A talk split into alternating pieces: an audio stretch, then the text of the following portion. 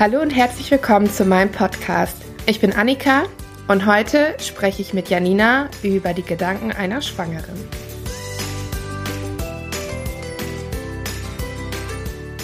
Schön, dass ihr wieder da seid. Ich freue mich total, Janina begrüßen zu dürfen. Hi Janina. Hi. Janina ist eine alte Schulfreundin von mir, ist gerade schwanger und ja, Janina, magst du vielleicht kurz was zu dir erzählen?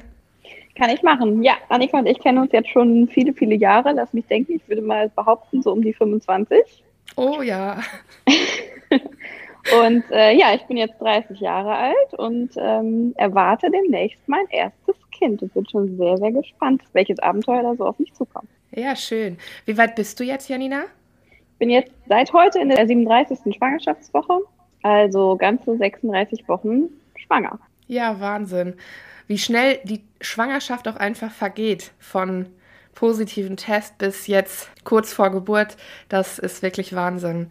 Wie ging es dir in der Schwangerschaft? Also jetzt momentan muss ich sagen, geht es mir ganz gut, außer dass man so ein bisschen durch die Gegend rollt. Der Bauch wird jetzt doch etwas größer und ja. alles wird ein bisschen beschwerlicher, aber ansonsten fühle ich mich eigentlich ganz glücklich, habe soweit auch schon das meiste vorbereitet und freue mich auf mein Kind.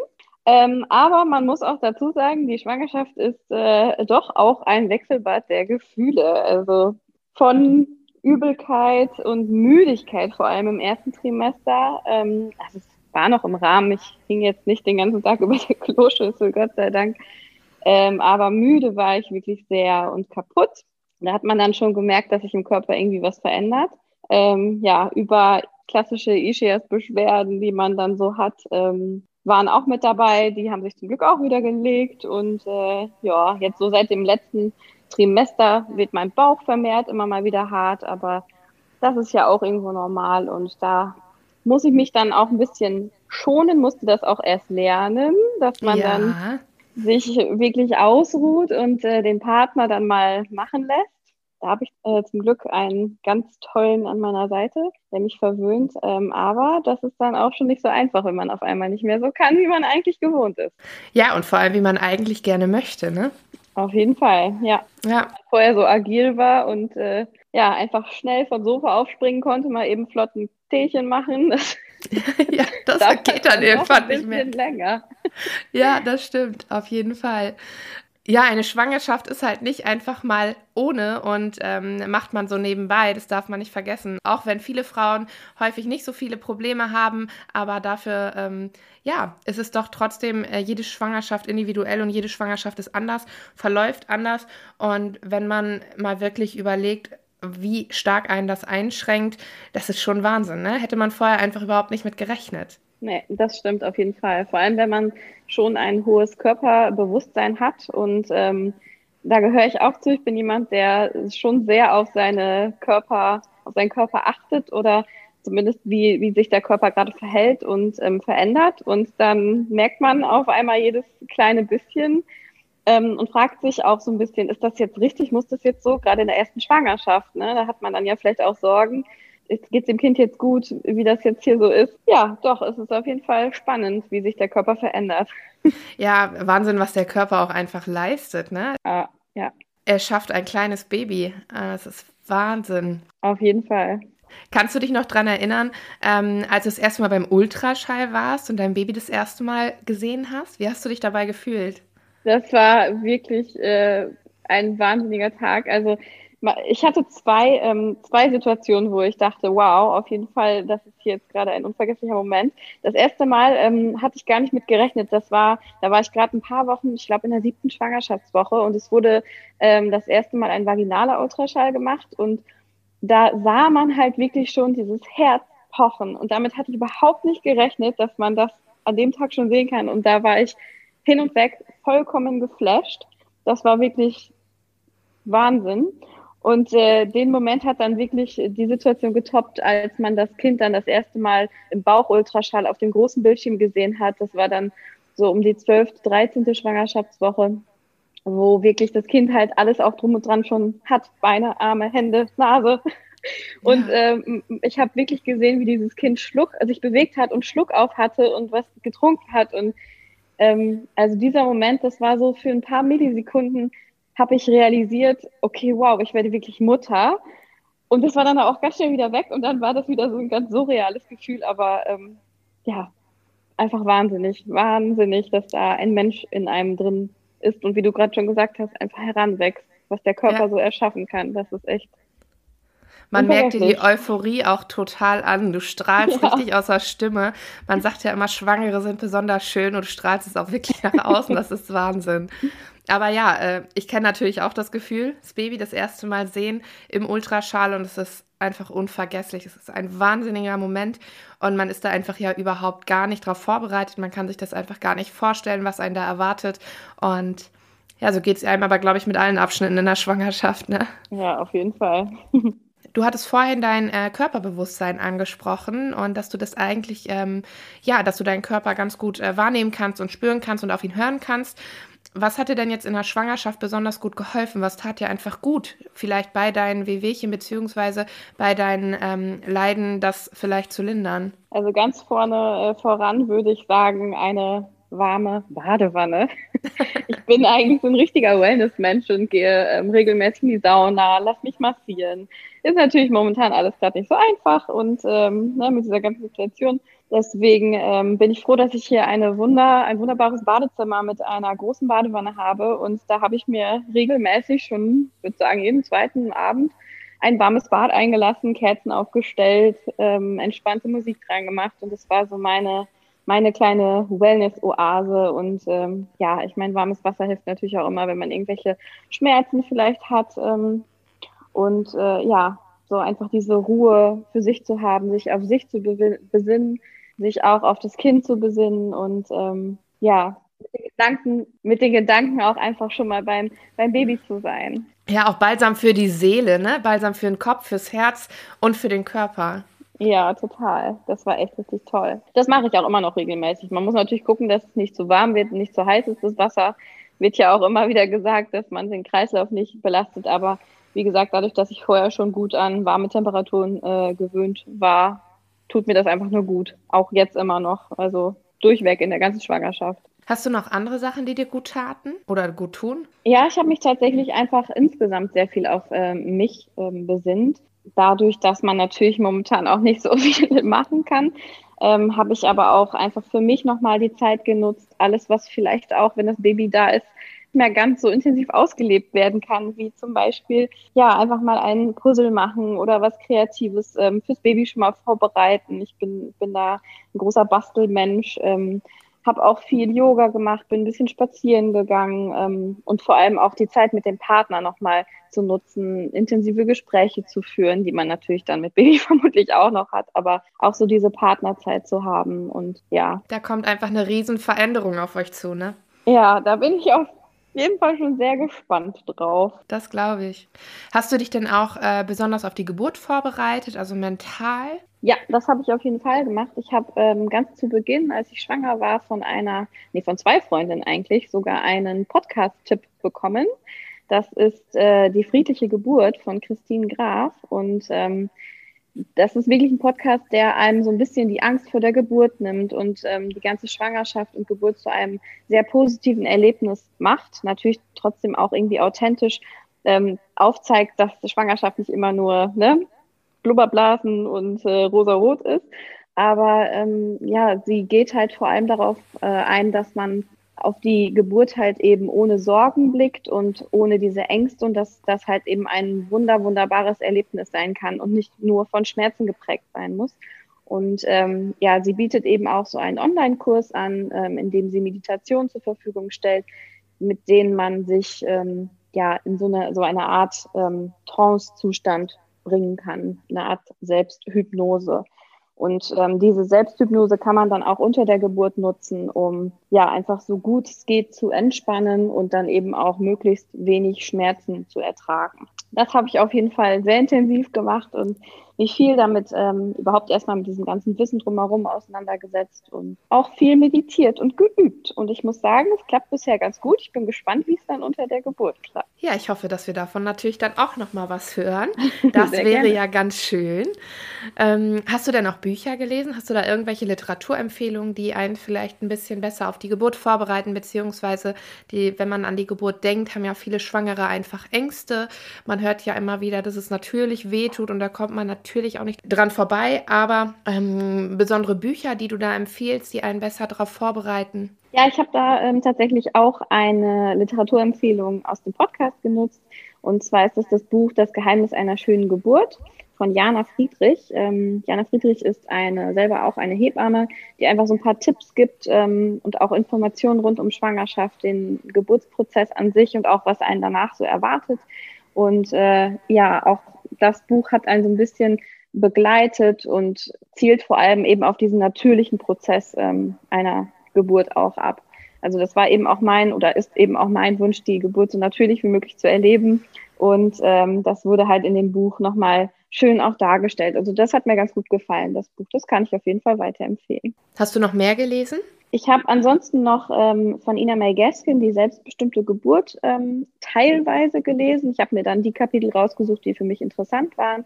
Da wird, äh, das ist auch eine Hebamme, die in den USA ähm, auf einer Farm arbeitet als äh, Hebamme eben und auch da, ähm, ja, so ähnlich wie ein Geburtshaus, ganz äh, natürliche Geburten ja anstrebt und anbietet. Und da bestand ein Teil des Buches eben auch aus verschiedenen Geburtsberichten. Das fand ich auch sehr, sehr interessant.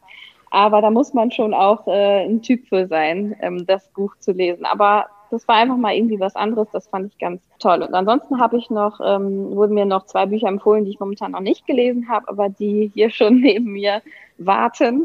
Ich habe ja sicherlich im Wochenbett noch ein bisschen Zeit. Ähm, das ist einmal das Buch Artgerecht von Nicola Schmidt und äh, Mein kompetentes Baby von Nora Imlau. Sehr, sehr tolle Bücher. Das Thema Artgerecht haben wir schon mal kurz in der Folge vom Steinzeitbaby angesprochen. Da habe ich das Buch schon mal verlinkt. Ich werde euch natürlich hier auch alle Bücher, die Janina jetzt angesprochen hat, unten mit in den Show Notes verlinken, damit, wenn ihr Interesse habt, da natürlich das Richtige für euch rausfinden könnt. Und ähm, das kompetente Baby ist auch wunderbar, steht auch bei mir im Schrank. Und genau, lohnt sich auf jeden Fall zu lesen. Hat dein Partner sich denn auch in einer gewissen Art und Weise vorbereitet? Also ich würde mal ähm, behaupten, nicht so intensiv wie ich. ähm, ich hatte jetzt, äh, ich habe seit Mitte der Schwangerschaft nicht mehr gearbeitet, auch durch Corona und allem drum dran, ähm, wodurch ich sehr viel Zeit hatte, mich auch intensiv so auf die Geburt vorzubereiten und Informationen zu sammeln. Aber ich habe ihn an allen wichtigen Informationen, die ich so äh, bekommen habe, auf jeden Fall ähm, ja, teilhaben lassen und mit ihm natürlich auch ganz viel gesprochen über gewisse Dinge. Mir ist es auch ganz wichtig, ähm, sich da eben auszutauschen und dass er auch so ein bisschen weiß, was auf ihn zukommt. Ich weiß es ja auch eigentlich nicht, weil ich noch kein Kind bekommen habe. Aber ähm, ja, und ansonsten war das für ihn aber, glaube ich, auch eine spannende Reise. Ähm, für mich hatte ich so das Gefühl, ich habe ihn natürlich vorher auch nochmal gefragt, wie er so das empfunden hat, dass das erste Trimester, glaube ich, auch generell für Männer noch so ein bisschen surreal ist. Ist für Frauen ja schon, weil sie noch nicht merken, ja. dass da was in ihrem Bauch ist. Aber die merken ja immerhin schon ihre körperlichen Veränderungen. Und für Männer ist es, glaube ich, erstmal noch wirklich sehr, sehr abstrakt und surreal. Und ähm, ja, mein Freund ist auch jemand, der dann da schon auch Sorgen hatte bezüglich äh, einer möglichen Fehlgeburt in den ersten zwölf Wochen. Aber ich habe dann gemerkt, so ab dem zweiten Trimester, wenn, als mein Bauch auch größer geworden ist und äh, man auch Bewegung dann von außen spüren konnte, dass er da schon wirklich sich gut auf die Schwangerschaft einlassen konnte und dann auch angefangen hat, mit dem Bauch zu reden und äh, als sie den Namen hatten, dann immer ne, direkt das Kind mit dem Namen anzusprechen. Also da ähm, habe ich dann gemerkt, so, okay, so langsam realisiert er das auch. Ja, den Männern fehlen halt die Hormone, ne? Und wir Frauen sind da positiven Schwangerschaftstest und auch ja schon vorher durch die Hormone einfach schon aufs Mama-Sein beziehungsweise auf die Schwangerschaft eingestellt. Und bei Männern muss sich das einfach entwickeln. Und das wird jeder Mann so berichten. Und das ist ja auch ganz normal. Ja. Und hinsichtlich der Geburt, hat er da Ängste oder ich glaube, er ähm, hat da noch nicht so die richtige Ahnung, was da so auf uns zukommt. Also ist vielleicht auch nicht so verkehrt. ähm, ich versuche ja möglichst entspannt ähm, an diese Geburt ranzugehen und an diesen Geburtsprozess. Und er hat dann eben die Aufgabe, ja, mich da, mir da quasi meinen mein Raum zu geben und meinen Raum zu schützen und dann eben auch äh, später, wenn man dann ins Krankenhaus geht, so ein bisschen das Sprachrohr zu sein und die Kommunikation zu übernehmen, so dass ich wirklich ähm, in den allermeisten Momenten, gerade eben auch unter den Wehen dann, mich zurückziehen kann äh, oder mich auf mich besinnen kann. Und ähm, ich glaube, das wird für ihn sicherlich auch eine Herausforderung sein, vor allem auch mich dann eventuell leiden zu sehen. Ja. ähm, aber ich, ja, er hat es nicht so gesagt, dass er große Ängste hat. Ich glaube, das ist einfach ein Abenteuer, was man auf sich zukommen lassen muss. Da macht es wenig Sinn, sich große Ängste vorher zu machen. Das ist ja auch dann eher kontraproduktiv. Ja, ganz schön gesagt. Danke, Janina. Wie ist denn dein Gefühl, wenn du an die Geburt denkst? Ja, da hatte ich ja gerade schon über äh, Ängste gesprochen, die habe ich nicht, aber natürlich bin ich aufgeregt und habe auch so eine leichte Nervosität, weil man so denkt, oh, klappt das alles? Und ähm, ne, wie, wie geht die Geburt vonstatten. Da gibt es ja auch unterschiedliche Berichte, die man vielleicht schon mal gehört hat von Freunden, Bekannten aus allen möglichen Richtungen. Ein bisschen unsicher bin ich ehrlich gesagt wegen dieser ganzen Corona-Situation, weil ich gespannt bin, wie der Partner einen dann begleiten darf. Also er darf zumindest hier bei den ähm, Krankenhäusern während der Geburt dabei sein, aber teilweise nicht immer von Anfang an. Da bin ich auf jeden Fall ähm, ein bisschen unsicher, aber auch das muss man ja einfach auf sich zukommen lassen. Aber ansonsten überwiegt einfach die Vorfreude, diesen kleinen Mini-Menschen ähm, in ja, zwei bis sechs Wochen, wer weiß, ja. im Arm zu haben und ähm, ja, einfach diesen Moment zu erleben, wenn wenn man das Kind das erste Mal sieht und auf die Brust bekommt. Das ist wahrscheinlich ein sehr magischer Moment. Oh ja, das ist er. Das äh, ist ein ganz, ganz toller Moment und den werdet ihr so schnell auch nicht wieder vergessen. Ihr habt euch für ein Krankenhaus entschieden? Ja, ganz genau. Ich hatte tatsächlich ähm, auch beeinflusst durch den Podcast ähm, Die friedliche Geburt lange über eine Hausgeburt nachgedacht, weil ich einfach diese Vorstellung super schön finde, in seinen eigenen vier Wänden zu sein, weil man sich da einfach nochmal um einiges besser fallen lassen kann. Und genau darum geht's ja eben dann mit ihrer Methode, dass man möglichst entspannt äh, unter der Geburt bleibt. Das fällt natürlich in den eigenen vier Wänden ähm, einfacher, wenn man auch selber die Atmosphäre beeinflussen kann. Äh, letztendlich habe ich mich dann aber doch dagegen entschieden, auch ja im Gespräch mit meinem Partner, weil beim ersten Kind haben wir uns dann doch gedacht, naja, so eine leichte Unsicherheit ist doch da und ich glaube, wenn man sich für eine Hausgeburt entscheidet, muss man auch wirklich dahinter stehen. Ja. ja, dann haben wir uns hier jetzt für ein Krankenhaus entschieden, was ein bisschen kleiner ist ähm, und ja, dementsprechend vielleicht auch nicht ganz so viel Hektik verbreitet, sag ich mal, oder wie das vielleicht in größeren Kliniken ist, wo auch öfter mal Notfälle reinkommen. Bisher ist zum Glück alles gut mit dem Kleinen, so dass ähm, ja wir da glaube ich uns ganz gut aufgehoben fühlen können und eine hoffentlich möglichst selbstbestimmte Geburt erleben können.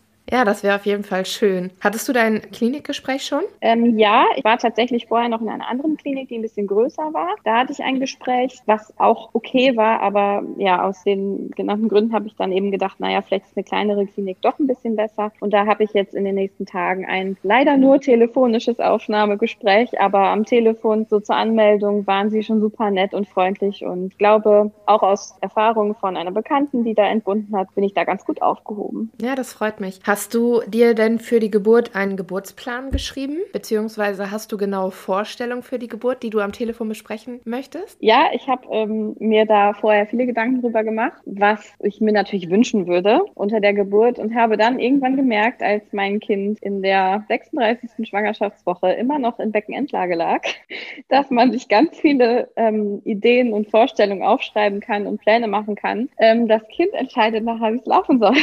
So ähm, also ich habe ähm, ich habe dann wirklich irgendwann gemerkt, so, okay, vielleicht klappt das hier alles gar nicht mit so einer natürlichen Spontangeburt, wie ich mir das ausgemalt habe und musste mich dann doch nochmal mit einer äußeren Wendung ähm, auseinandersetzen und gegebenenfalls mit einem Kaiserschnitt oder eben auch mit einer Spontangeburt in Beckenendlage, was ja auch alles einfach Herausforderungen sind. Jetzt war ich glücklicherweise gestern beim Arzt und das Kind hat sich noch gedreht. Sehr gut. Sodass ja, ich meinen ersten Plan in Anführungszeichen weiter ja verfolgen kann. Aber ich glaube, es ist gut, gewisse Vorstellungen zu haben und zu wissen, okay, ähm, welche Optionen es gibt und zu sagen, ich würde mir unter optimalen Bedingungen wünschen, dass es so und so läuft, aber trotzdem einfach immer offen zu bleiben, weil du das einfach nicht in der Hand hast. Das kann immer irgendwas auch spontan ja noch ähm, passieren, dass du dann doch nochmal einen Kaiserschnitt brauchst, weil es eine Notsituation ist oder so. Also ich würde da, glaube ich, einfach möglichst offen bleiben. Ja, sehr gut. Das äh, darf man natürlich auch nicht vergessen, dass äh, viele haben eine Vorstellung von der Geburt, wie es laufen soll, in welcher Position man vielleicht entbinden möchte. Dass das aber alles nachher anders sein kann, sagst du ja schon. Und das ist auch ganz, ganz richtig und es ist ganz, ganz wichtig, dass man sich dessen bewusst ist, dass man schon seine Vorstellungen hat, wie man das vielleicht gerne möchte, ob man in der Badewanne entbinden möchte, ob vielleicht der Partner die Nabelschnur durchschneiden möchte oder ähnliches. Aber dieses sehr stark Versteifen ist natürlich eher kontraproduktiv. Wenn es nachher anders wird,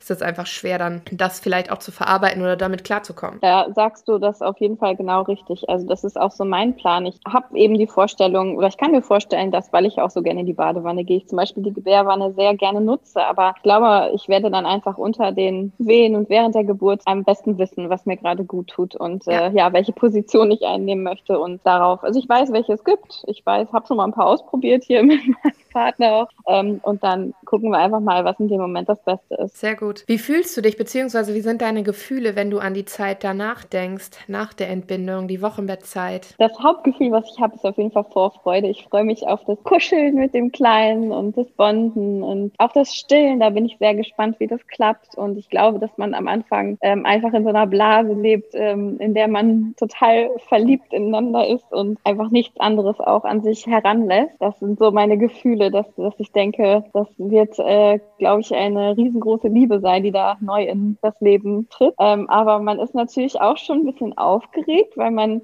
weiß, okay, in ein paar Wochen ähm, lebt man hier einfach nicht mehr zu zweit, sondern zu dritt und man weiß eigentlich noch gar nicht so richtig, welcher Mensch da in dein Leben tritt. Also du trägst sie die ganze Zeit unter dem Herzen, aber kennst diese Person noch gar nicht, die dich, ähm, die dich ja hoffentlich ein Leben lang begleiten wird. Und das ist auf jeden Fall sehr aufregend. Äh, und ich habe auch ein bisschen Respekt vor dem Wochenbett, muss ich sagen, weil ich einfach Freundinnen habe, die, die mir natürlich auch schon ein bisschen berichtet haben. Und es gibt ja auch so gewisse ähm, Dinge, die im Wochenbett auf einen zukommen, die vielleicht nicht so ganz angenehm geblieben sind. Aber ich bin mir derer bewusst und ich glaube einfach, dass so diese Liebe zum Kind es dann aufwiegen wird. Das hast du ganz, ganz toll gesagt. Hast du Erwartungen an dein Kind? Wir hatten jetzt schon eine Folge über Erwartungshaltung und du hast es gerade schon angesprochen, dass du schon Freundinnen mit Kind hast. Magst du uns dazu was erzählen? Ja, genau.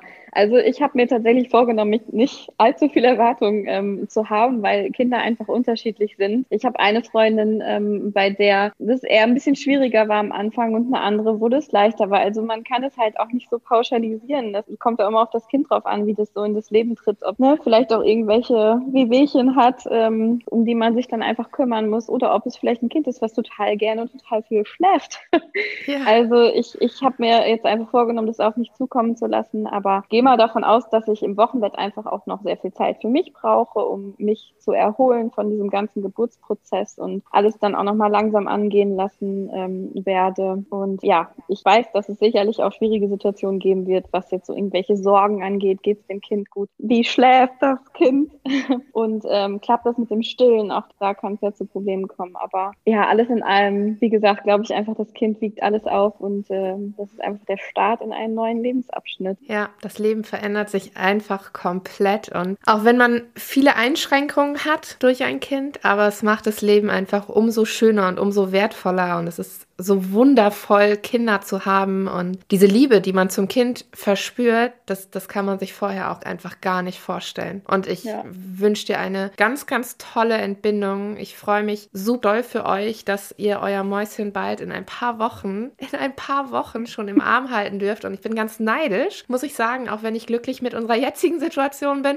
Trotzdem kann das, glaube ich, jede Mutter nachvollziehen, was für Gefühle man einfach direkt nach der Entbindung, wenn man sein Kind kennenlernt, hat und dass man diesen Moment einfach nicht vergessen möchte, beziehungsweise gerne mal öfters hätte.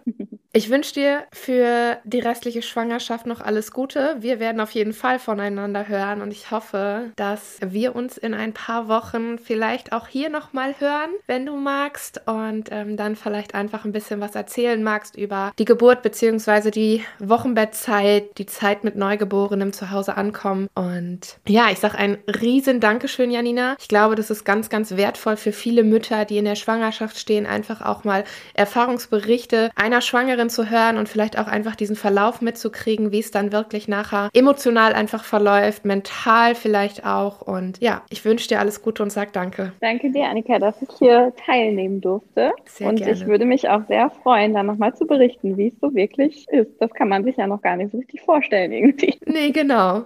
Ja, super.